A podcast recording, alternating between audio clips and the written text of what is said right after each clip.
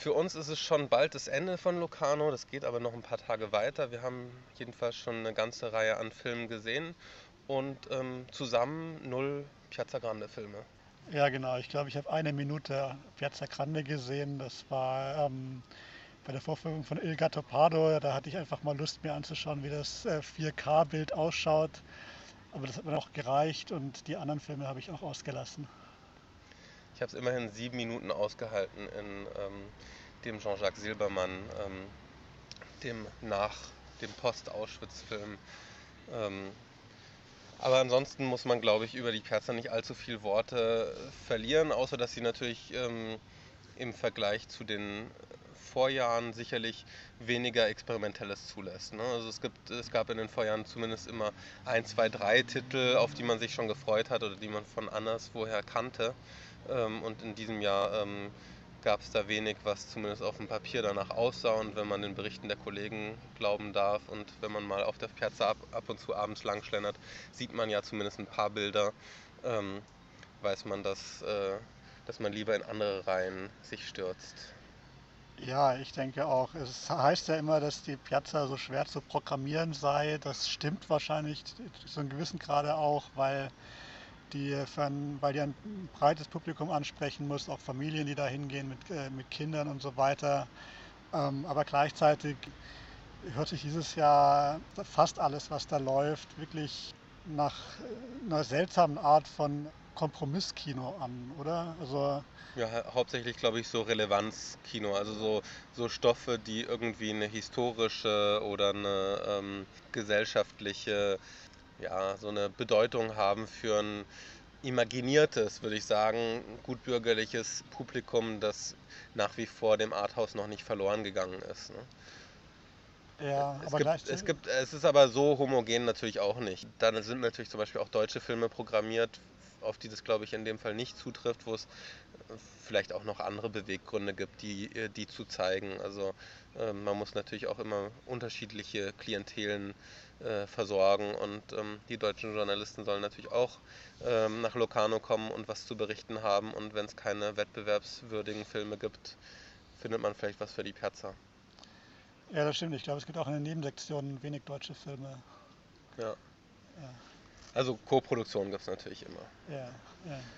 Von der Piazza weg äh, kann man, glaube ich, äh, schon erstes Zwischenfazit, äh, frühes Fazit ziehen. Also ich bin extrem glücklich mit der, mit der Filmauswahl dieses Jahr. Also ich hatte vielleicht auch das richtige Händchen. Man muss ja bei einem äh, Festivalprogramm äh, immer berücksichtigen, dass man nur einen kleinen Ausschnitt davon zu sehen bekommt und immer nur einen kleinen Ausschnitt, den man sich ja irgendwie, bei dem man sich einen eigenen Weg bahnt durch das Programm. Und ähm, ich habe da mit wenigen Ausnahmen, an einem Tag hatte ich ein bisschen mehr äh, Pech, habe ich tatsächlich ein unheimlich starkes, eigenwilliges, äh, überraschendes Programm gesehen mit äh, sowohl im Hauptwettbewerb, im internationalen, als auch im Nebenwettbewerb den Cinéaste du Présent, wo ich sogar noch ein paar mehr Filme gesehen habe, von denen ich nicht erwartet hatte, dass sie, dass sie mich so einnehmen würden. Also ich habe eine sehr gute Zeit in Locarno verbracht. Ja, das geht mir auch so. Mir hat das sehr großen Spaß gemacht dieses Jahr. Ich hatte ein sehr schönes Festival bisher. Ähm, und ich muss gleich einschränken, ein bisschen dazu sagen, dass ich nicht allzu viele neue Filme gesehen habe, weil äh, ich die Retro äh, eigentlich jedes Jahr mehr hier genieße. Das ist einfach ein, ein sehr schönes Kino, in dem das läuft. Alleine schon, die geben sich äh, gerade bei der Retrospektive sehr viel Mühe, sehr gute Kopien zu bekommen. Und sie haben auch immer außergewöhnlich interessante Themen hier aber auch die wenigen, relativ wenigen aktuellen Filme, die ich gesehen habe, waren mit, glaube ich, nur einer einzigen Ausnahme ähm, Filme, die mich sehr interessiert haben. Und das hatte sich ja schon beim Programm angekündigt. Ich weiß noch, als, ähm, als, das, äh, als das, äh, die Pressemitteilung rausging und dann über die sozialen Medien und so weiter verbreitet waren, dann haben gleich schon alle, ähm, schon da hat die Aufregung eigentlich angefangen. Und das war, glaube ich, so nach dem auch, was ich von anderen Leuten hier höre, berechtigt. Also Locarno hat sich wirklich äh, in den letzten Jahren äh, zu einem sehr, sehr tollen und auch wahrscheinlich auch wichtigen Festival gemausert. Hast du eine Idee, woran das liegt? Also das kann ich zumindest sehr schwer einschätzen. Äh, das, also es ist ja auch ein Markt, äh, der dahinter steckt, äh, also ein Kinomarkt, der bestimmte Zeitfenster hat, der, der sich über bestimmte Märkte und so weiter ähm, organisiert. Vielleicht ist auch das ein Grund. Ähm, aber ich könnte mir schon auch vorstellen, dass einfach die Zeit, diese drei Jahre, in denen Oliver Peer äh, künstlerischer Leiter war, hier dass die äh, das Festival wirklich äh, auch dauerhaft vorangebracht haben.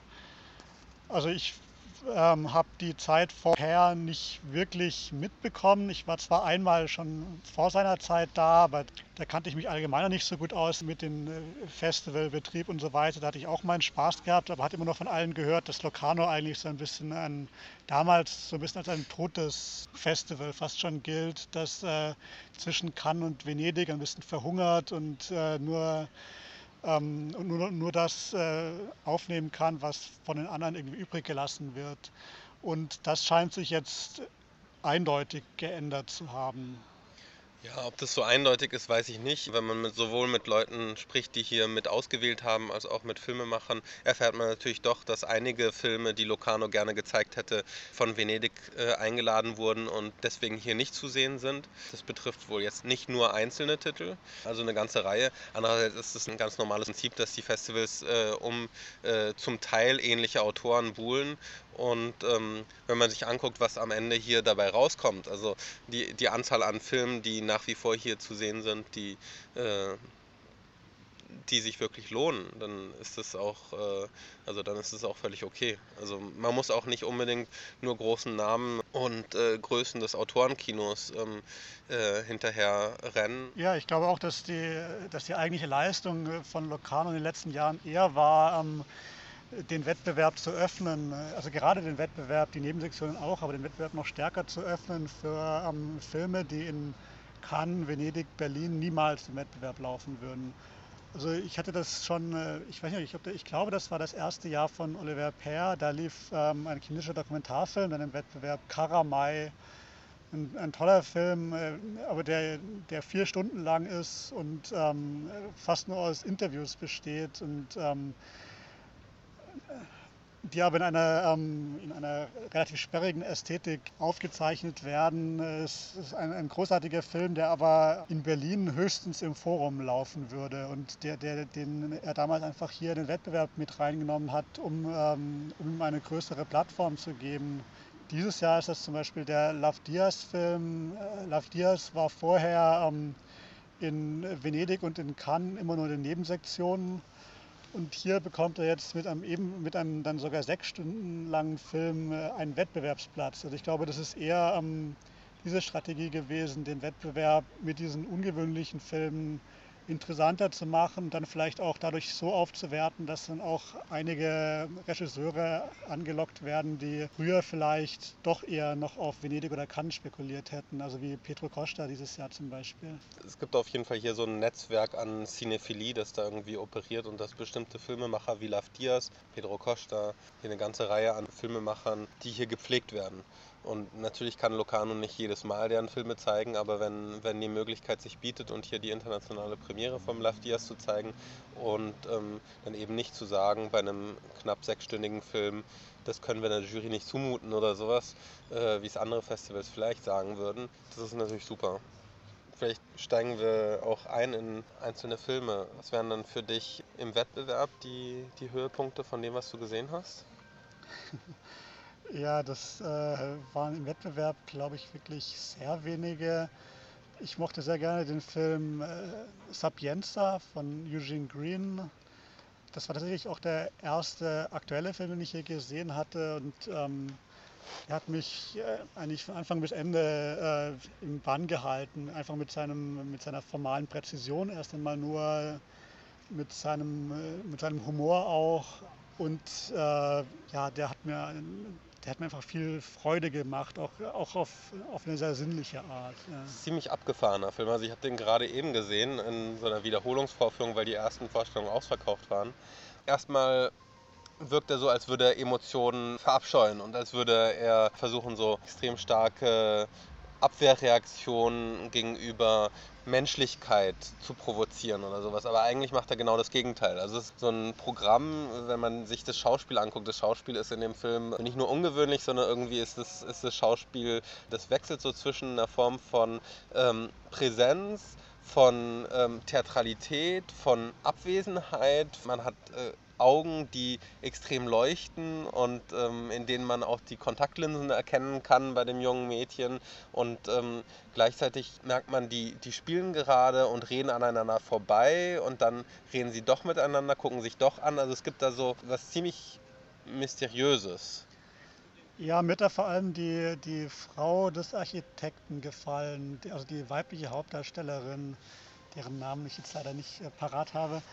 Die hat einige wirklich fantastische Großaufnahmen im Film, finde ich. Den Film könnte man erst einmal denken, dass der, dass der irgendwie so auf eine Art äh, Deadpan-Schauspiel raus will. Also fast vielleicht so ein bisschen Wes Anderson-mäßig oder so. Aber ähm, in ihren Großaufnahmen gibt es dann immer so Momente, in denen ihr die Gesichtszüge so komisch entgleiten, also fast so, das sind fast so komische Ticks oder so. Die aber, die, das ist aber sicher gewollt. Also, Auf jeden Fall, ja. Ich bin mir nicht mal sicher, ob es von ihr wollte, aber vielleicht eher nur von Eugene Green, der sie so lange genervt hat, bis, äh, bis die Sitzungen kamen oder so. Aber das waren auf jeden Fall so Momente, die mir, äh, die wir den Film auch nochmal aufgeschlossen haben. Weil er sonst äh, natürlich sofort, äh, ne, sonst gibt es natürlich sofort die Gefahr, dass er steril wirken würde und so weiter. Und, ich finde ihn ähm, genau das Gegenteil ja. von steril. Also der wirkt, äh, der wirkt am Anfang so, weil man da zum Beispiel ähm, Protagonisten sieht, die nebeneinander stehen und eine, eigentlich eine Konversation führen, aber durch keinen ihrer Gesichtszüge und auch nicht durch ihre Blickrichtung verraten, dass sie gerade eigentlich eine Diskussion führen über die gemeinsame Reise, die sie miteinander verbringen möchten. Da hat man so den Eindruck, das ist, die leben in einer Parallelwelt, die zeigen einem jetzt die Distanz, die zwischen den Figuren da ist, die müssen sie jetzt auch noch ausspielen, aber auf so eine extrem platte Art. Nur Gleichzeitig ist dieses Ausstellen von, den, von dem Gedachten, von der. In dem Film gibt es auch Metaphern, aber die werden alle durchdekliniert, die werden alle erklärt, auserzählt oder zumindest sehr, sehr viele.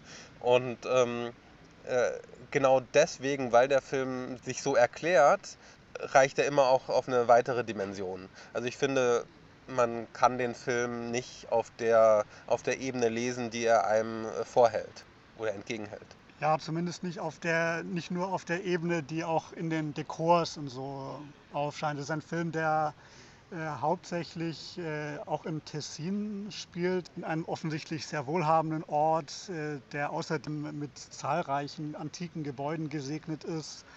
Die, das heißt also auch ganz in der Nähe von Locarno. Ja, aber noch ein bisschen extremer in der Hinsicht. Auch das Personal in den Filmen, die Figuren äh, sind dementsprechend wie gesagt, äh, der Hauptfigur ist ein Architekt, der äh, am Anfang zwar behauptet, dass er sich einer Art ganzheitlichen sozialen Wohnungsbauprojekt widmen möchte, der dann aber doch im Rest vom Film immer in ausgesucht wohlhabenden Dekors herumsteht und dann auch gemeinsam mit seiner Frau erst in Urlaub fährt, dort dann ein anderes Paar trifft. Also es hat eigentlich, merke ich jetzt gerade, wo ich es versuche, wenig Sinn, die Geschichte nachzuerzählen, weil die sich auch immer wieder aufspaltet in neue ähm, Unterscheidungen, in, in neue Gedankengänge und so weiter. Ich finde sowieso, über Handlungen erschließt sich nicht so wahnsinnig viel, aber hier vielleicht interessant an der Konstellation ist einfach, dass es zwei Paare gibt, also ein, ein Geschwisterpaar und ein äh, Ehepaar. Und ähm, es gibt zwischen denen eine ganze Reihe an Beziehungen, die sich nach und nach ergeben. Und Beziehungen, die vor allem viel mit ähm, Transmission zu tun haben, also mit Wissensvermittlung, aber auch mit Rückflüssen natürlich, was die, was die Jugend den Älteren geben kann und so Schlüssel zur eigenen Vergangenheit und solche Dinge, die ähm, in dem Film ausbuchstabiert werden und erklärt werden und durch diese trockene und gleichzeitig sehr emotionale Inszenierung immer so einen, so einen Raum entstehen lässt, in dem man sich bewegen kann. Und das ist ein Raum, in dem man für Architektur interessieren kann, einer, in dem man sich interessieren kann für die, ja, sagen wir mal, gesellschaftliche Dimension der jeweiligen Protagonisten, in der man sich interessieren kann für so eine, so eine Form von Geschichtsdynamik. Und ähm, ja, indem man sich zum Beispiel auch über grobschlächtige Australier lustig machen kann. Und ja, also der Film hat was auf so einer relativ expliziten Ebene sehr simplistisches. Und vielleicht genau aus dieser Kombination heraus ist es auch ein kurzweiliger und vergnüglicher Film. Ja, das wird immer wieder aufgebrochen durch äh, äh, komische Szenen, die aber wirklich dann auch als komische Szenen ausgespielt werden. Also mit, mit Pointen, wie man sie sich auch aus Sitcoms oder so vorstellen kann.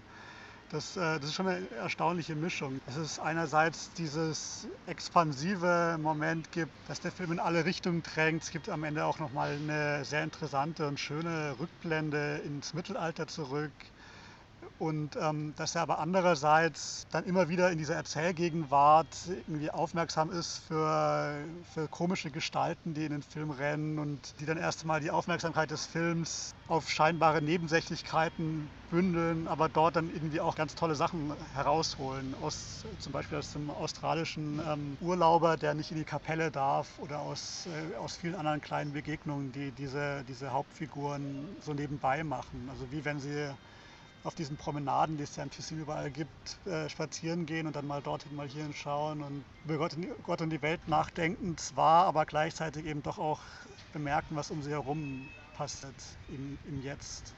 Und vielleicht wäre noch erwähnenswert, dass es ein Film ist, der mit ausgesucht bescheidenen, einfachen Mitteln erzählen kann. Und das finde ich, ist hier eine allgemeine Note, logischerweise, ähm, der Film im Wettbewerb was sicherlich auch mit den Umständen zu tun hat der Produktion und der Filme und der Sparte quasi von Filmen, die hier eingeladen werden oder eingeladen werden können. Ich finde aber, das ist ein, also das ist bei dem Film auch bemerkenswert, wie, wie da auch eine historische Episode erzählt wird. Also wie es äh, schafft, sich die Freiheit zu nehmen, die Dimensionen ähm, seiner Geschichte auszuweiten, ohne dabei sich beschränken zu lassen durch die Mittel, die ihm zur Verfügung stehen, oder diese auszureizen. Ja, das macht er sehr klug, wobei er schon durch die Architektur, die er, die er, die er als thematisch behandelt, aber die er ja auch filmt, da schon ein starkes Hilfsmittel hat sozusagen. Also das ist, glaube ich, schon für den Film relativ wichtig, dass, ja, er, dass er diese tollen Gebäude abfilmen kann. Das macht er auch ausführlich, oft mit so langen Schwenks, äh, äh, langen äh, Vertikalschwenks. Ähm, Einmal ist mir sogar schwindelig geworden als er sich da eingedreht hat. Ja. Diese, ja, das war auch eine sehr, sehr schöne Szene. Ähm, ich dachte, vielleicht könnte man tatsächlich übergehen zu einem anderen Film, der dann aber auch gar nicht im Wettbewerb, sondern in einer der Nebenschienen lief und der für mich eine der größten Entdeckungen war und der einige Eigenschaften äh, teilt mit dem Eugene Green-Film. Unter anderem auch, was du gerade meintest, die Bescheidenheit der Mittel. Ähm, das ist ein Film von einem jungen französischen Regisseur, Eugène Poet. Der spielt äh, in dem Fall nicht im Tessin, aber an der Mittelmeerküste in einer französischen Kleinstadt. Set heißt der Ort. Ja, ist sehr schön, da möchte ich auch mal hin. Und ähm, eigentlich sagt der Titel schon alles. Also es geht tatsächlich um einen jungen Dichter, der eben in dieser Kleinstadt äh, lebt, als eine Art ja, es ist, es ist eben kein Urlaub. Er will ja dort ja auch etwas zustande bringen. Er will nämlich ein Gedicht schreiben und möchte sich einfach vom, von dieser, diesem Ort äh, und dem Leben dort inspirieren lassen. Und das ist eigentlich auch schon mehr oder weniger der gesamte Film. Das ist ein Film, finde ich, der sehr schwer ist zu erzählen. Also ich sollte vorhin, äh, wurde ich gefragt, ob ich jemanden überzeugen könnte, den Film sich noch anzugucken. Und da haben mir die Worte ein bisschen gefehlt, weil alles, was ich eigentlich zu dem Film zu sagen habe, sind Dinge, die, die eher das Gegenteil bewirken würden. Also es ist ein Film, der unheimlich äh, nervenaufreibend ist. Es ist ein Film zum Fremdschämen. Der Protagonist ist in allem, was er tut, schlecht. Also vielleicht äh, sehe ich das auch ein bisschen zu eindimensional, aber die Gedichte, die er schreibt, sind von einer Plumpheit und von einem äh, kitschigen Vokabular durchtränkt. Das ist schon noch glaubwürdig auf eine Art und Weise, aber es ist in keinem Moment könnte man glauben, entwickeln daran, dass hier ein poetisches Talent gerade dabei ist, etwas zu entwickeln, was uns später einmal begeistern könnte. Also es ist, man sieht jemandem zu, wie er am ähm, äh, nicht am Scheitern ist, sondern am die ganze Zeit versucht, irgendwas in eine Bewegung loszutreten, irgendwie etwas, etwas zu tun mit seinem Leben. Und man weiß genau, das sind frühe Gehversuche von einem jungen Mann, die, ähm, die hoffentlich dann später mal in eine andere Richtung führen. Ja, in eine ganz andere am besten. ja, es ist tatsächlich so, dass es eigentlich kein Film über Scheitern ist, weil zum Scheitern äh, müsste man ja erst einmal irgendwo hin müsste man sich auf den Weg gemacht haben irgendwo hin. Und das ist ein, ein Film über vielleicht eher ein Film über den vergeblichen Versuch, sich auf den Weg zu machen. Und das aber in einer sehr schönen Kulisse, also immerhin. die Kulisse ist toll, aber nicht nur die Kulisse. Also ich habe yeah. äh, hab angefangen, mich äh, zu ärgern über die Figur, aber dann habe ich bemerkt, also das ist tatsächlich, dass der Film dann sehr viel, ähm, sehr viel interessanteren Blick drauf wirft, als ich zuerst dachte. Der Film erhebt sich nämlich nicht über die Figur und der, äh, der Film interessiert sich tatsächlich für diesen jungen Poeten, dessen Darsteller den gleichen Namen trägt wie die Figur im Film. Also der Film hat offensichtlich nicht nur deswegen einen, sagen wir mal, ähm, dokumentarischen Aspekt oder zumindest einen ähm, äh, improvisierten und einen ähm, äh, lebensimitierenden. Und der möchte tatsächlich etwas herausfinden über diesen Protagonisten. Der möchte dem irgendwie nahe kommen. Und ich bin dem erstmal ziemlich, ziemlich fern. Der ist, äh, der ist groß gewachsen, schlaksig, der ist irgendwie immer dabei, ein bisschen zu viel zu tun. Er lernt ein junges Mädchen kennen, das offensichtlich kein Interesse an ihm hat, aber sehr freundlich ist. Und jedes ihrer Zeichen äh, missdeutet er und kann sich nicht davon abhalten und das auf eine sehr charmante Art und Weise. Sie zu versuchen, durch die allgemeinsten Fragen in einer Konversation zu halten, die schon längst beendet wurde. Also es gibt solche, es gibt solche Szenen, die tatsächlich einerseits schwer erträglich sind und gleichzeitig total für ihn einnehmen. So ist es mir auch gegangen. Also ich meine, was du einfach gemeint hast, Fremdschämen, das trifft es zwar schon, aber äh, man kann dann doch nicht anders, als sich auch ein bisschen mit ihm zu identifizieren auf irgendeine Art. Also auch wenn man selbst hoffentlich diese, diese Art von Traum nie so weit verfolgt hat, diese Art von offensichtlich verfehltem Traum äh, nicht so weit verfolgen würde. Was mich auch interessiert hat, äh, du meintest das dokumentarische Moment. Das, das ist mir auch aufgefallen. Das, kann, das ist ja auch an der Form vom Film selbst irgendwie ein bisschen ablesbar. Der Film besteht äh, nur aus starren Einstellungen, meistens relativ lange was einem aber nicht unbedingt sofort auffällt. Zumindest ging mir das so, weil die Einstellungen sind zwar starr, aber sie sind nicht insistierend starr sozusagen. Also, sie sind schon grundsätzlich eher an der Handlung orientiert. Ja. Also das heißt, dass sie sich nicht selbst so stark in den Vordergrund rücken, sondern erst einmal ein Umfeld setzen und in dem passiert etwas. Und wenn diese, wenn diese Aktion vorbei ist oder schon davor, ähm, gibt es die, gibt's die nächste Einstellung. Also es ist zwar tatsächlich eine klare Filmform und eine sehr äh, schlichte, aber gleichzeitig ist es keine, die sich selbst die ganze Zeit kommunizieren müsste. Ja, und ich glaube wirklich, dass diese, die, diese Einstellungen, diese starren Einstellungen vor allem dazu da sind, um die Handlungen von der Hauptfigur auf eine gewisse Art zu betonen und auch in ihrer Ganzheit zu belassen. Also wenn zum Beispiel, wenn er irgendwie auf eine zwei Meter hohe Mauer klettert über mehrere Vorsprünge, dann sieht man das ganz. Man sieht ihn äh, die, diese Stufen hochsteigen, sich hochziehen und so weiter.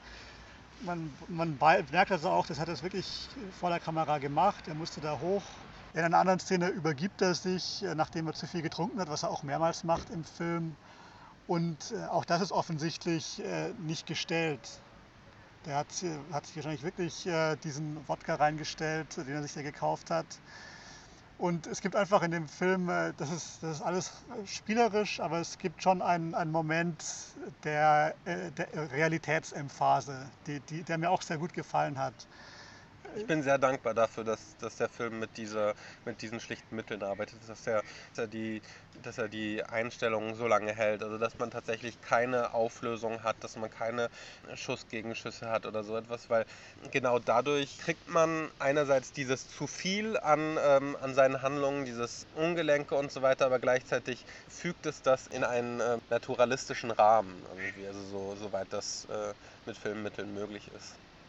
Ja, ich meine, was man dem Film, was manche Leute dem Film vielleicht vorwerfen würden, wäre, dass er sich irgendwie um manche Sachen ein bisschen drückt, dass er sich nicht so richtig dazu, dass er nicht so richtig klarstellt, wie sich, wie sich der, die Hauptfigur eigentlich zum Beispiel sozial zu dem Ort verhält, an dem er sich aufhält. Also manchmal unterhält er sich mit äh, jungen Männern, die als Fischer arbeiten in dem Dorf und es ist klar, dass es da eine gewisse Differenz gibt, die auch eine kulturelle Differenz ist. Aber aus der macht der Film wenig. Mir hat das gerade gefallen, dass er sehr wenig daraus macht und dass er das, ähm, dass er dadurch diese Fremdheit eigentlich noch einmal äh, kommuniziert, dass auch äh, der Film selbst mit, mit den Anwohnern, mit den Leuten, die da nicht nur Gedichte schreiben, sondern die da ihrem Broterwerb nachgehen, dass auch der Film mit denen nicht so richtig was anfangen kann. Aber ich denke, dass einige Leute dem Film auch genau das vorwerfen werden. Aber äh, jetzt noch einmal, der Ort ist sehr schön äh, und die Einstellung ist auch sehr schön komponiert meistens, finde ich. Also es gibt gerade diese immer wiederkehrende Einstellung beim Friedhof. Da sitzt er gegenüber einem Grab ähm, und unterhält sich mit dem Grab oder mit dem Toten darin. Das ist nicht so ganz klar. Und um vielleicht ein bisschen äh, klar zu machen, wie der Film funktioniert, die, das erste Mal, als er das macht, da fliegt ein Vogel ein paar Meter über ihn rüber und er blickt sich ein bisschen affektiert um und meint, da war jetzt ein Vogel. Er hat mich fast gestreift. Und äh, offensichtlich versucht er da irgendeine Art von poetischem Erlebnis oder so in sich selbst zu evozieren, was aber in keiner Weise irgendwie funktioniert. Es kommt dann nochmal ein Vogel und er hat keine andere Möglichkeit mehr daran, irgendwas anzuschließen. Also das sind das waren jetzt zwei Beispiele von Filmen, die in diesen beiden Haupt äh, reinlaufen in den beiden Wettbewerben. Da gibt es noch eine ganze Reihe an anderen Filmen. Wir haben auch beide den Shakespeare-Film. Äh, von Matthias Pinero? Genau, von Matthias Pinero gesehen. Der schließt sich deswegen ganz gut an die beiden Vorgänger an, weil er auch auf eine Art und Weise ähm, filmische Mittel auf eine eigenwillige und auf eine, ähm, also, ja, ja, so leicht äh, lässt er sich auch nicht anschließen an die beiden anderen Filme. Aber also ich finde besonders daran hauptsächlich, dass er, dass er fürs Kino eine Form von ähm, äh, nahe Ästhetik rettet. Also das ist ja, ich meine, Großaufnahmen gibt es im Kino häufig. Es gibt eine ganze Welle an Filmen, die so operieren, die hauptsächlich natürlich auch auf äh, multiple Auswertungsfenster schielen. Aber ähm, jetzt im, im Festival-Kinobereich gibt es selten Filme, die mit so großen und Detailaufnahmen operieren und dabei auch tatsächlich was Filmisches meinen. Das finde ich bei dem, bei einem Film, der sehr stark sich aufs Theater bezieht, umso bemerkenswerter. Ja, das stimmt. Also das ist eine Beobachtung, die ich auch schon öfter gemacht habe, dass, äh, dass schon auch gerade im Festivalkino diese, diese Großaufnahmen-Ästhetik sieht schon oft eher so aus, als wäre das irgendwie so der, der Weg des geringsten Widerstands oft. Weil man dann sich nicht allzu viel Gedanken machen muss über die Bildkomposition, wenn man, weil die, die Gesichter sind groß, die ziehen die Blicke an. Und äh, ja, es gibt von, äh, von alleine so eine gewisse Art von Lebendigkeit, die man, die man mitnehmen kann wenn man dann auch noch die entsprechenden Schauspieler hat, die ähm, gut und schnell und viel reden und so weiter. Während Pinheiro damit wirklich viel äh, ästhetisch arbeitet. Es gibt in dem neuen Film gerade noch, noch stärker als in seinen älteren äh, viele Szenen, in denen ähm, viel mit Unschärfe auch gearbeitet wird, wo einzelne Elemente ähm, wie Gesichter, aber manchmal auch Objekte herauspräpariert sind und die Kamera zwischen denen ähm, hin und her schwenkt und äh, interessante Vermittlungen herstellt, die in einer weiteren Einstellung ähm, nicht so einfach sichtbar gewesen wären.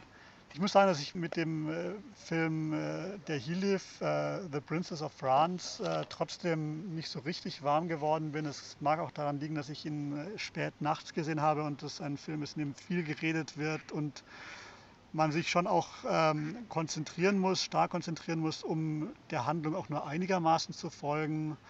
Was mir nur so halb gelungen ist, mir kam es dieses Mal bei, bei dem Film ein bisschen so vor, als würde er dann doch sein eigenes Können, was, was er äh, zweifellos hat, sein eigenes technisches Können, ein bisschen äh, als Selbstzweck ausstellen. Also irgendwie hat mich das dieses Mal nicht so richtig interessiert, was diese jungen, hübschen Leute in Buenos Aires da anstellen.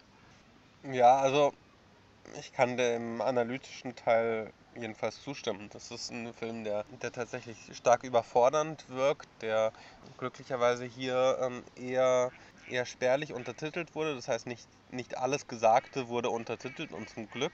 Das ist ein Film, der ja extrem viel mit Text arbeitet. Das heißt, oft überlagern sich auch verschiedene Textebenen. Das heißt, ähm, das ist die, die Ebene der, ähm, des Schauspiels, weil es geht um Schauspieler, die ähm, Stück von Shakespeare proben oder aufführen und ähm, auch für eine Radioaufzeichnung ähm, einsprechen und ähm, gleichzeitig sich in so einem ja, Spiegelspiel ähm, mit ähnlichen Fragen auseinandersetzen wie im Stück ist auf eine Art und Weise, wenn man das jetzt tatsächlich auf so einer, sagen wir mal, sprachlichen, Dialog, expliziten Ebene anguckt, dann ist er wahrscheinlich, gerade weil er so sich in die Überforderung hineinbegibt, ist er wahrscheinlich eher unterkomplex.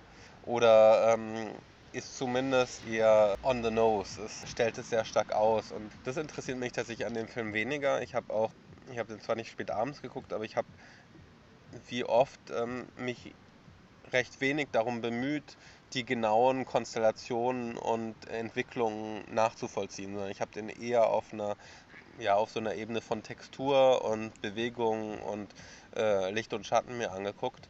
Und ja, die jungen, schönen Leute in Buenos Aires und ihre ähm, Beziehungsfragen, hauptsächlich geht es um Beziehungsfragen, die finde ich, die ich vor allem dann eigentlich interessant, wenn sie in so eine fast schon eine Hong Sang-so-Richtung von Formbarkeit, Flexibilität, Austauschbarkeit reichen. Also ich finde, dass die genau deswegen brauchte ich, aber es ist vielleicht auch ein Wechselspiel. Wenn ich mich äh, noch stärker darauf konzentriert hätte, wären sie es vielleicht weniger geworden. Aber es gibt so, es gibt so einen Bereich in dem Film, wo zum Beispiel sich Beziehungen auf mehrere Arten und Weisen entwickeln und das wird mehrfach durchdekliniert. Also der Film springt quasi in verschiedene mögliche Szenarien hinein und ähm, spielt sie nur zu einem gewissen Teil aus. Das ist erstmal ein spielerischer Aspekt und es ist meinetwegen auch ein Gimmick, aber es ist, ich finde, da, da trifft er quasi etwas von dem, von dem Material, das er verhandelt. Und das würde mir, würde mir sicherlich noch viel mehr Spaß machen, wenn es noch lustvoller oder sagen wir mal komödiantischer wäre. Das ist hier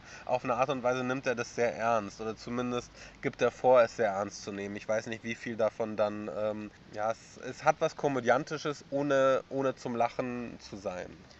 Ja, also dass er, dass er was an seinem Material trifft mit dieser Form, die er wählt, das, das äh, würde ich auch auf jeden Fall sagen. Also auch die Shakespeare-Stücke, von denen er ausgeht, die, die Shakespeare-Komödien, von denen er ausgeht, da geht es ja immer um diese äh, fluide, das fluide Werden von Identitäten, sowohl ähm, Gender-Identität als auch soziale Identitäten und so weiter. Das ist natürlich was, was er dann irgendwie in seiner in seiner Erzählung dann auch in der Form, in die, die er seiner Erzählung gibt, nochmal verdoppelt, verdreifacht, verfünffacht.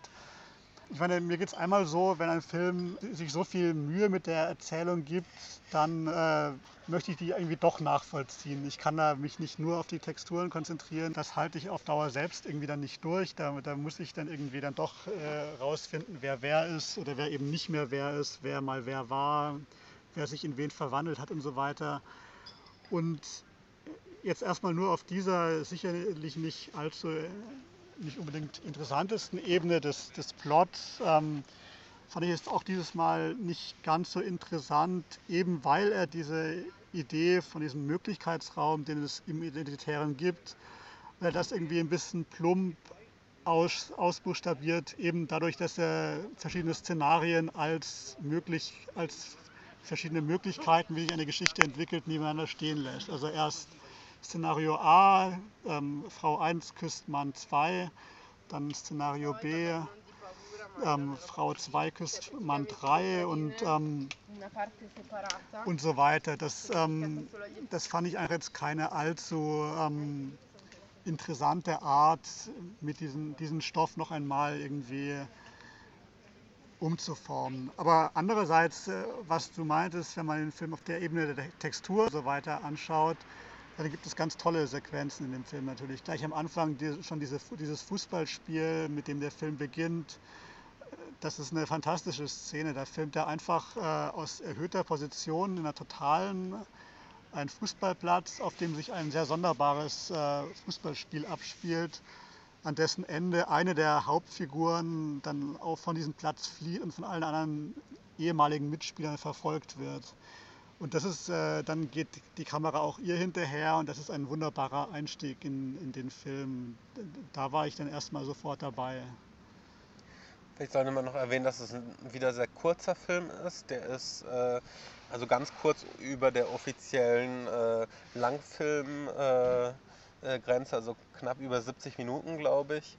Und das ist ein Film, der so gebaut ist, dass er quasi sich die ganze Zeit verdichtet obwohl er sich verdoppelt oder gerade deswegen. Es ist für mich ein Film, bei dem es sich lohnt, da hinzugucken und es ist ein Filmemacher, für den ich mich interessiere. Aber es ist, das ist auch offensichtlicherweise ein Film, der, der lässt einen nicht so leicht jubilieren, weil er vielleicht auch gerade so, äh, ja, so stark in diesen Spielen und mit den Spielen sich selbst vergnügt.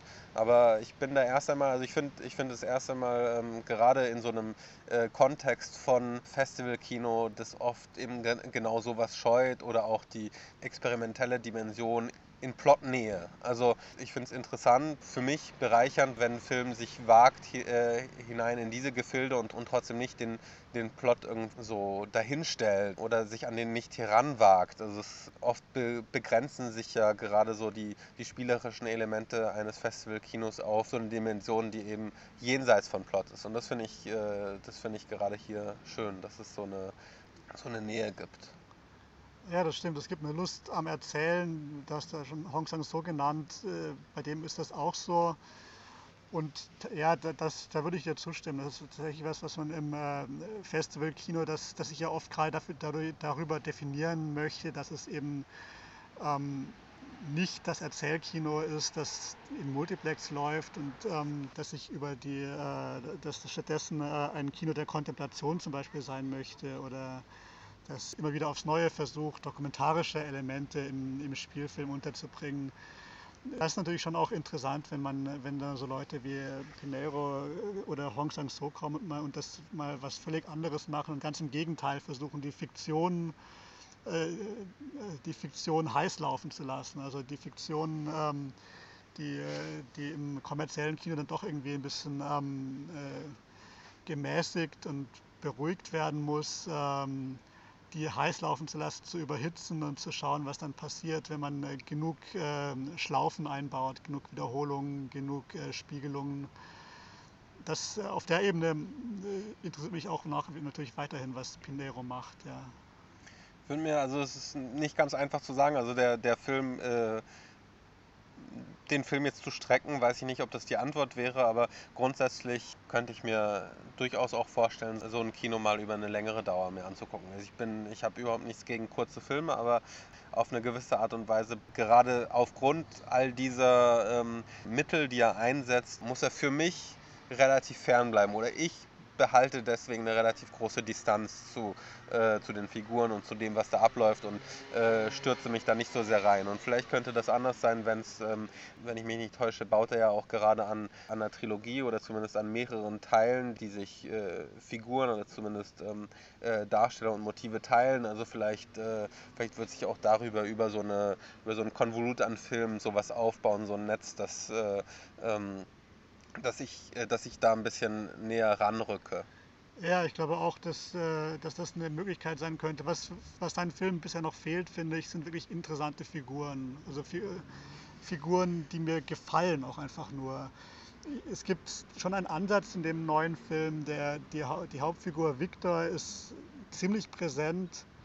Ähm, es drehen sich eigentlich fast alle Geschichten auf die eine oder andere Art um diesen einen Mann ähm, der auch durchaus eine interessante Figur ist, der ein Wiederkehrer ähm, eingeführt wird, der eine Zeit lang in den USA, glaube ich, äh, gelebt hat und jetzt wieder zurück nach Argentinien kommt und seine alte, äh, einer seiner alten Liebschaften und auch seine alte berufliche Vergangenheit äh, wieder aufleben lässt.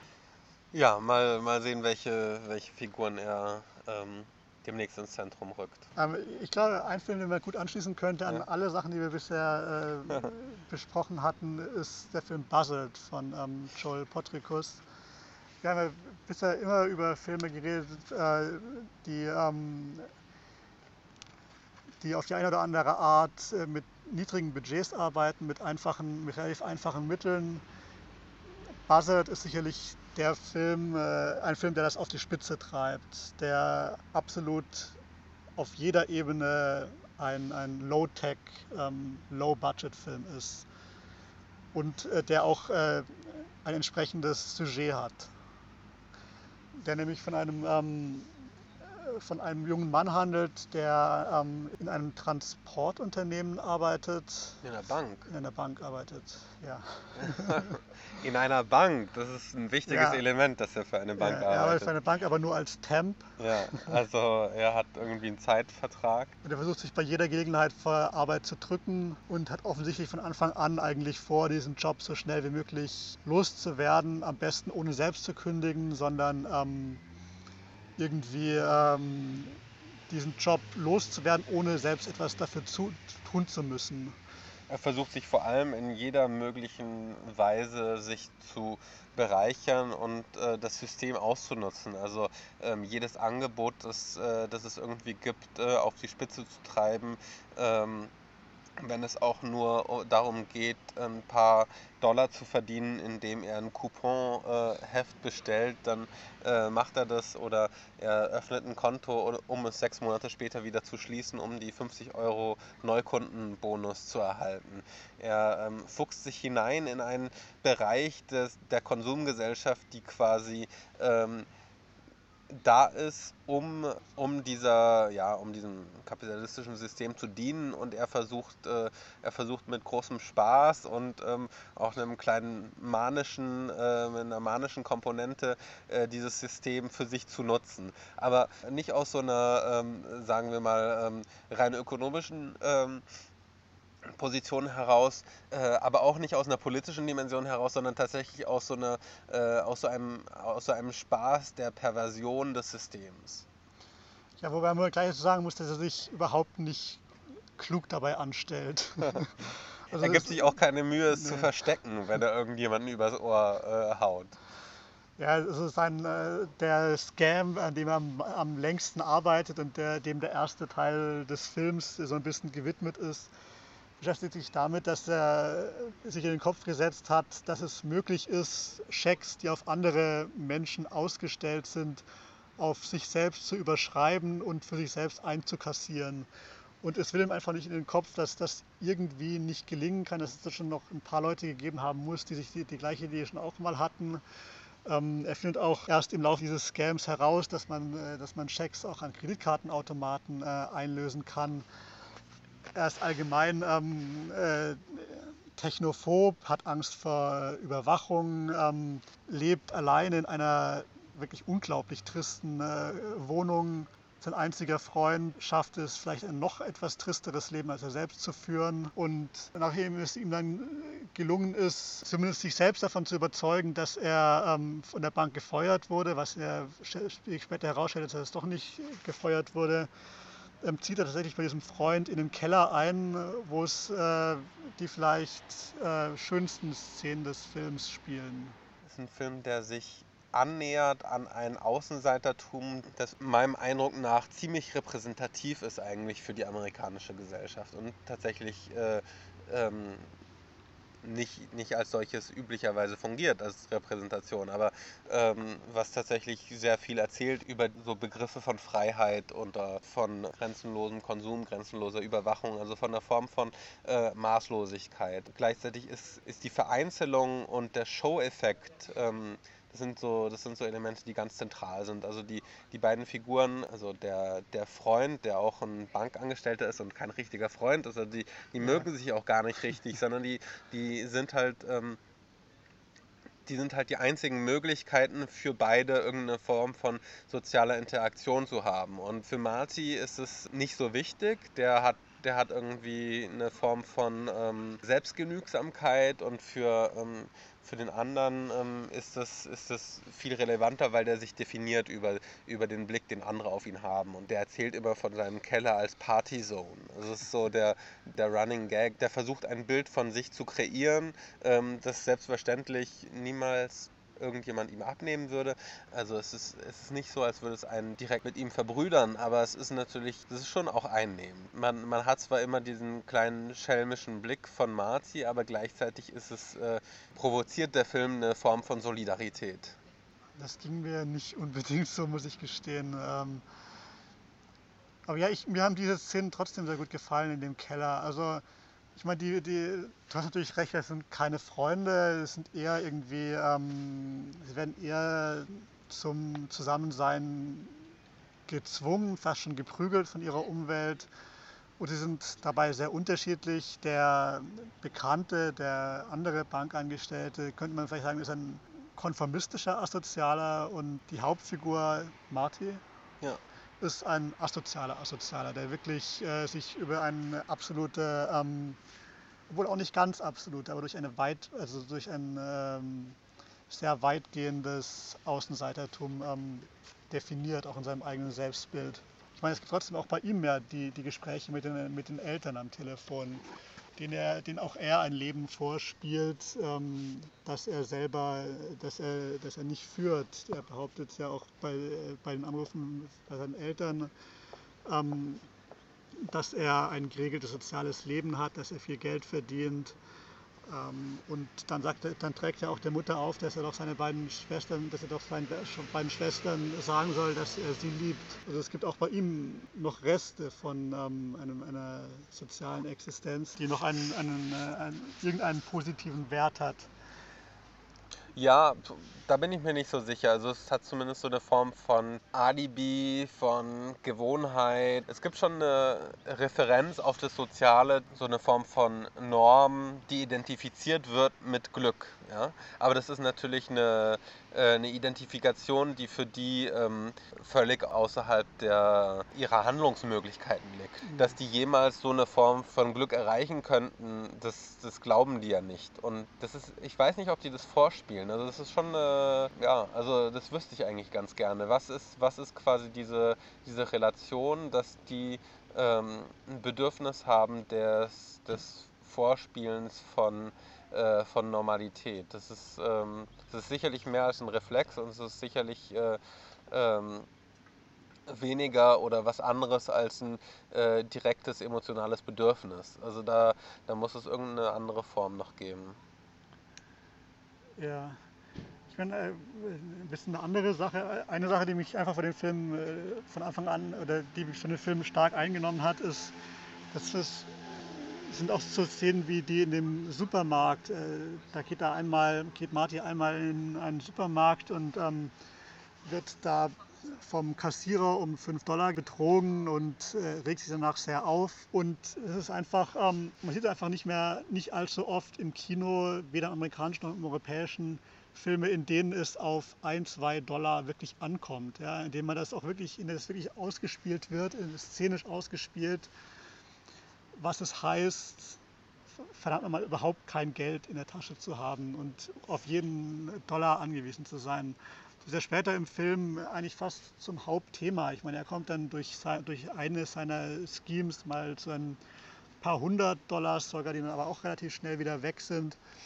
Und ähm, in der zweiten Filmhälfte ähm, geht er nach, fährt er nach Detroit und ähm, beginnt dann dort eine Odyssee im äh, Miniaturstil. Und ähm, in dieser zweiten Hälfte wird der Film, zumindest für meine Begriffe, ich glaube, das ist ein bisschen anders, dann doch sehr finster. Eine der Sachen, die mir am besten am Film gefällt, ist tatsächlich, dass das, was ich am Anfang oder zwischendurch mal befürchtet hatte, diese Form von Amoklauf, die da, die da auch äh, brodelt in, der, in dem Asozialen, dass die nicht passiert und dass vor allem dieser Exzess ist immer bei ihm in Relation zu dem, von wo er losgeht. Das heißt, die muss nie in, die, in dieses Schema reinpassen, was man ja ganz oft hat, äh, vom Tellerwäscher zum Millionär, hat man ja oft auch im, im Umgekehrten. Also, dass man, dass man sagt irgendwie, man beginnt irgendwie beim kleinsten Verbrechen und endet beim größten. Und ähm, das finde ich, äh, find ich unheimlich klug gebaut und äh, erzählt und äh, ähm, das hat auch eine tolle Pointe und ähm, das ist äh, das ist vielleicht das, was mir am Film am besten gefällt, dass er genau auf dieser Ebene bleibt. Das ist trotzdem spannend und, ähm, und fügt sich gut ein. Also es ist auch jetzt nicht so, als würde, als würde er dann plötzlich die Entwicklung abbremsen. So ist es nicht, aber die Entwicklung bleibt eben in diesem Verhältnis. Und diese Dimensionen, um die es bei ihm geht und diese 1, 2, 3 Dollar oder auch 50, das ist ein, das ist ein Bereich, der für, für, ein großer, für einen großen Teil des Kinos völlig irrelevant ist und es ist ein Bereich, der sozial umso wichtiger ist. Und deswegen finde ich genau das, genau in diesem erzählerischen Bereich ist es quasi die Kraft des Films, dass er da alle Bedeutung hinlädt. Ja, dazu passt auch, dass der Hauptdarsteller selbst zum Beispiel, dem man das auch wirklich sozusagen körperlich abnimmt, was er spielt. Also der sieht einfach auch verdammt ungesund aus. Also der, äh, es beginnt, also ich, ich weiß nicht, ob es die erste Einstellung ist, zumindest äh, gibt es äh, ganz am Anfang eine längere Großaufnahme von seinem Gesicht, ähm, wo er sich auch mit einem, Bank, mit einem anderen Bankangestellten unterhält, den er, dem er gerade weismachen will, warum er ein neues Konto eröffnen muss. Und der, der, da werden ihm alle möglichen Fragen gestellt. Er wird immer ein bisschen gereizter und man, und man glaubt wirklich so fast in seinen Kopf hineinsehen zu können, weil er, also, ja, weil er wirklich, äh, es sieht wirklich dünnhäutig aus, im, im wörtlichen Sinne auch, sein, sein Gesicht. Und ähm, man, man nimmt ihm sofort ab, dass das jemand ist, der jetzt nicht nur wenig Geld hat, sondern der sich auch irgendwie sein Leben lang von Fastfood ernährt hat zum Beispiel. Also auch auf dieser Ebene finde ich, ist das ein, ein sehr glaubwürdiger Film. Und Joel Patricus, der Regisseur, spielt außerdem den, äh, den Freund von ihm, der, ähm, mit dem er dann im Keller abhängt, oder eben den, nicht, den Nicht-Freund von ihm. Und auch ihm, auch äh, Joel Patricus, würde man abnehmen, dass er sich jahrelang äh, hauptsächlich von widerwärtigen äh, Chips in diesem äh, Hobbykeller ernährt hätte über die Wettbewerbsfilme und ähm, Filme der Nebenreihen könnten wir noch lange reden, aber lass uns doch ein bisschen über die Retrospektiven sprechen. Du hast viel auch aus der Hauptretro gesehen. Das ist ähm, die umfasst über 40 Filme, wenn ich mich nicht täusche, und in der geht es dieses Jahr um ein Studio. Ja, und zwar ist das italienische Studio Titanus, das sehr lange ähm, aktiv war. Ähm, es existiert immer noch, produziert, glaube ich, heute hauptsächlich fürs Fernsehen die Retrospektive setzt mit zwei Filmen aus den 20ern an und der Hauptteil der Filme, die da präsentiert werden, ist in den 50er Jahren entstanden, einige in den 60ern und 70ern auch noch.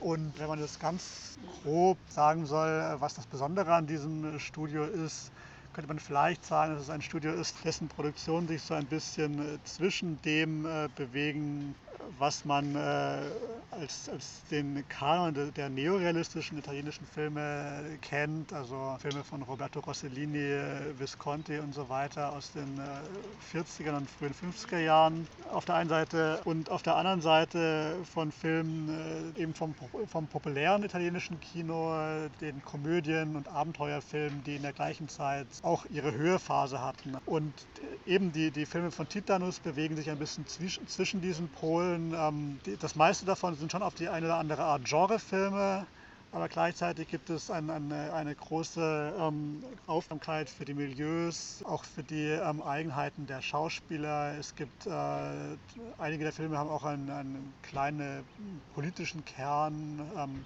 oder behandeln wir auch wie einige der neorealistischen Filme moralische Fragen. Und ähm, allgemein haben die, die Filme einen, einen sehr hohen äh, Produktionsstandard, was auch in der, im Rest der Industrie nicht unbedingt der Fall war. Aber ich muss gleich dazu sagen, ähm, ich habe ähm, mich ohne allzu viel Vorwissen in diese, in diese Retrospektive reingestürzt und war einfach nur begeistert von der Vielfalt an, an, an äh, Bildern, Geschichten, äh, Figuren ähm, Tonfällen, auch Liedern, ähm, Gedichten und allem Möglichen, was mir da entgegengekommen ist aus diesen Filmen.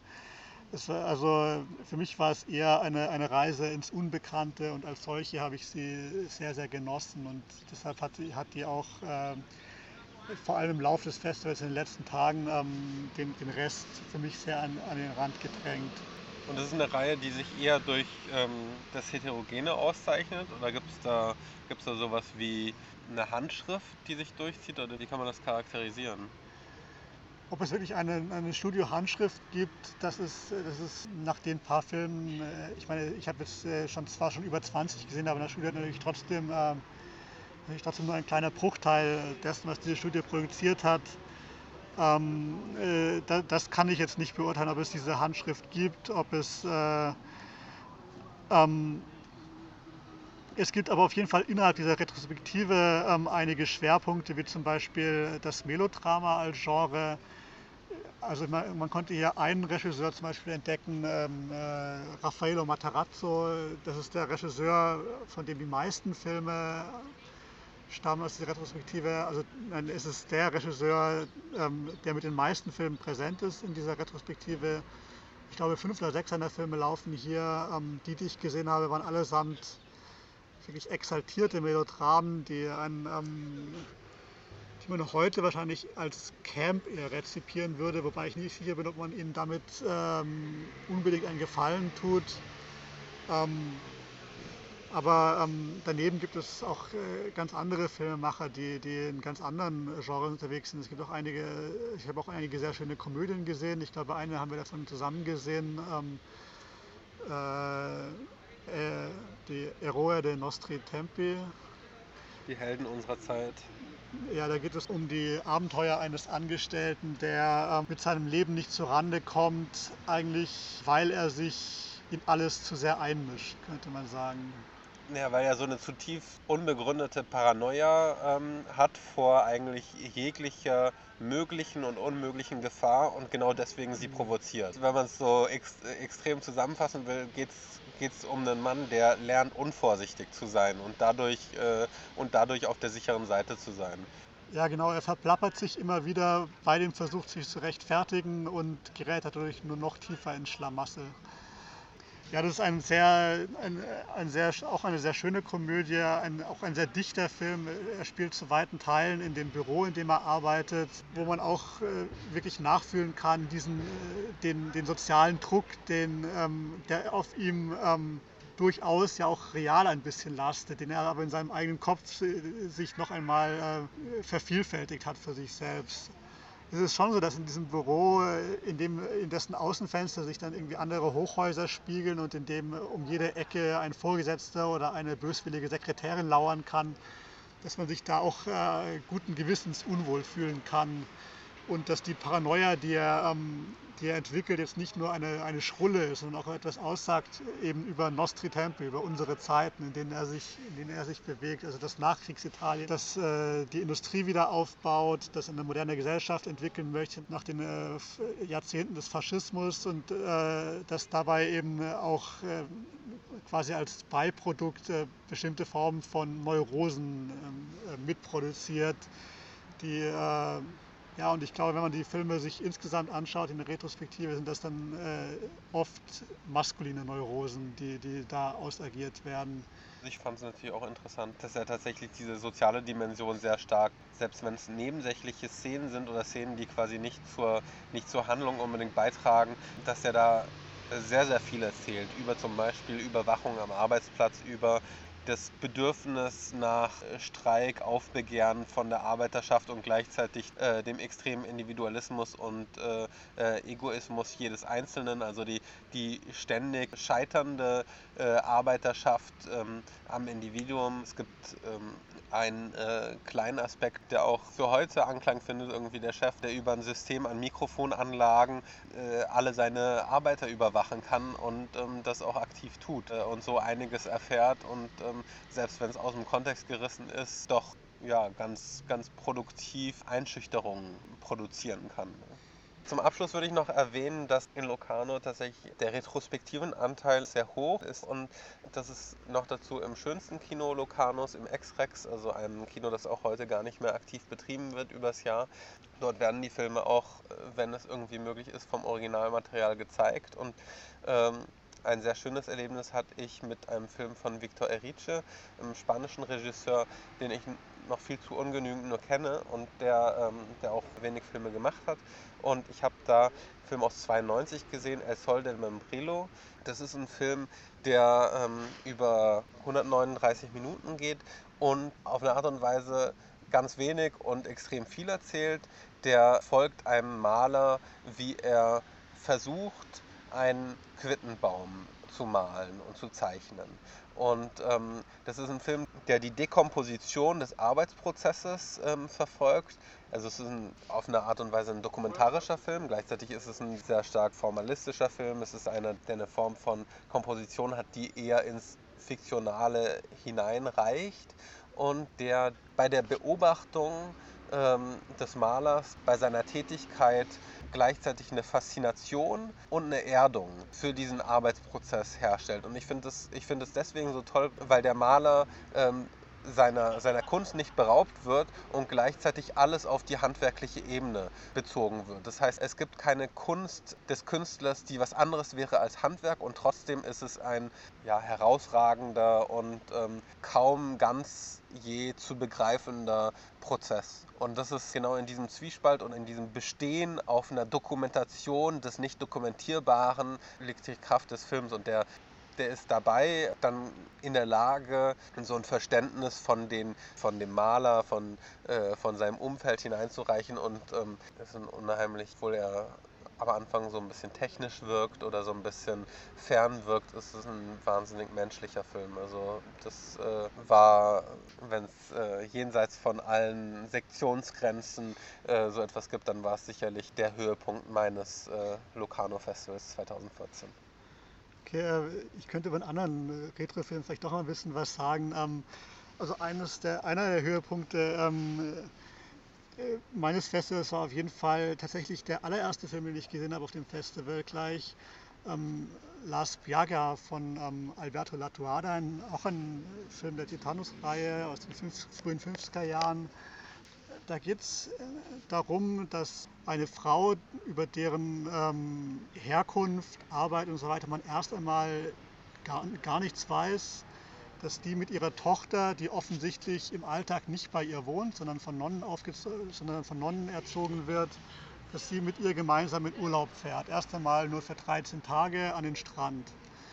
Schon die Zugfahrt ist, äh, eine, eine, ist wahnsinnig schön. Da äh, geht es äh, darum, wie die beiden mit den verschiedenen Leuten, in ihrem, die in ihrem Abteil sitzen, interagieren und wie sich für, eigentlich für alle diese, die da in diesem Abteil sitzen und ähm, wie, wie, sich für alle dieser, dieser kommende Urlaub ankündigt und wie alle eigentlich so eine Idee davon äh, gemeinsam sogar entwickeln. Ähm, dass dieser Urlaub eine Art Neuanfang sein kann. Äh, weg mit, dem, mit, den, äh, mit den Sünden vielleicht auch, mit den Lastern der Vergangenheit. Die werden zum Teil sogar tatsächlich zum Fenster rausgeschmissen beim laufenden Zug und hin, in, äh, hin zum Strand, hin zum, zu den Urlaubsorten, hin in, die, in irgendeine Form von Freiheit. Aber es geht dann eben auch darum, wie diese Freiheit dann gestaltet wird und dass diese Freiheit doch nicht so frei ist, weil da, wo man hinfährt, steht eben schon ein Hotel. In dem Hotel ähm, gibt es schon eine bestimmte Struktur, da gibt es schon äh, andere Gäste, da gibt es schon äh, gegenseitige Beobachtungen, da gibt es schon, ähm, da gibt es schon Lästern, ähm, da gibt es schon lästernde Gäste an den Nebentischen, Beobachtungen und so weiter. Darum herum gibt es schon ein anderes, gibt es schon ein ganzes Dorf, wo es auch eine Dorfgemeinschaft gibt mit einem ehrgeizigen Bürgermeister und, ähm, äh, und äh, lästernden Hausfrauen und so weiter. Und was der Film dann macht, ist, dass er, dass er das trotzdem beides bestehen lässt. Also einerseits diese, diesen, die, diese Idee davon, dass, dass ein Urlaub eine, eine Fahrt äh, ins Freie sein kann, äh, in diesem Sinne auch ein Neuanfang, ähm, dass man da sein Leben in gewisser Weise neu erfinden kann. Und dass der Film aber andererseits diese Orte, an, an denen das alles stattfinden soll, trotzdem als Orte zeigt, an denen es trotzdem schon ganz viel Hierarchien gibt, an denen es trotzdem schon ganz viel ähm, Dinge gibt, die auch da nicht, äh, ähm, nicht funktionieren, wo man auch da ähm, immer wieder an, an Grenzen stößt. Und ähm, der Film macht das in einer, in einer tollen, äh, in tollen, fast schon episodischen äh, Form, dass er nämlich äh, an, wenn, er, wenn es Abendessen gibt, springt er ähm, oft von der Haupthandlung, die sich eben um diese Frau und die Tochter dreht, weg und schaut sich einfach nur an, was an den Nebentischen gerade passiert. Manches davon hat auch mit der Haupthandlung zu tun, aber andere Sachen sind auch einfach ähm, stehen einfach für sich, sind einfach Beobachtungen für sich. Es gibt zum Beispiel eine, ähm, eine Gossip-Journalistin, ähm, die auch dort Urlaub macht und äh, umschwärmt wird von allen möglichen anderen Leuten. Es gibt eine Gruppe von Engländerinnen, die dort Urlaub machen und sich allesamt italienische Lovers geangelt haben. Und dann gibt es eine Szene, in der dann ihre, die Ehemänner dieser Engländer ankommen und die Italiener sich im Schrank verstecken müssen. Also das, da sieht man auch, dass, es, dass der Film auch verschiedene Genres äh, eigentlich verknüpft in dieser, in dieser lockeren Aufzählung an diesem ähm, Urlaubsort. ja, das ist ein Film, der mich wirklich begeistert in dieser Art, wie er diese, diese zentrale Geschichte der Mutter und der Tochter, die da einen Neuanfang versuchen, in, in diesem, in diesem wunderschönen, auch wunderschön fotografierten Urlaubsort verknüpft mit so einer, ähm, mit so einer Form von Sozialpanorama, das, das, wirklich, ähm, das wirklich für, jeden, für jede einzelne Figur groß, größtmögliche Aufmerksamkeit eigentlich hat. Also das war irgendwie für mich auch ein, ein toller Einstieg in das Festival. Gleich einen Film äh, zu haben, der irgendwie, dem es gelingt, irgendwie so die ganze Welt einzufangen in, in nicht viel mehr als 90 Minuten. Und da wusste ich eigentlich fast schon, dass es ein tolles Festival wird. Das ist ein schönes Schlusswort. Ähm, ja, auf das nächste Locarno Film Festival. Auf jeden Fall.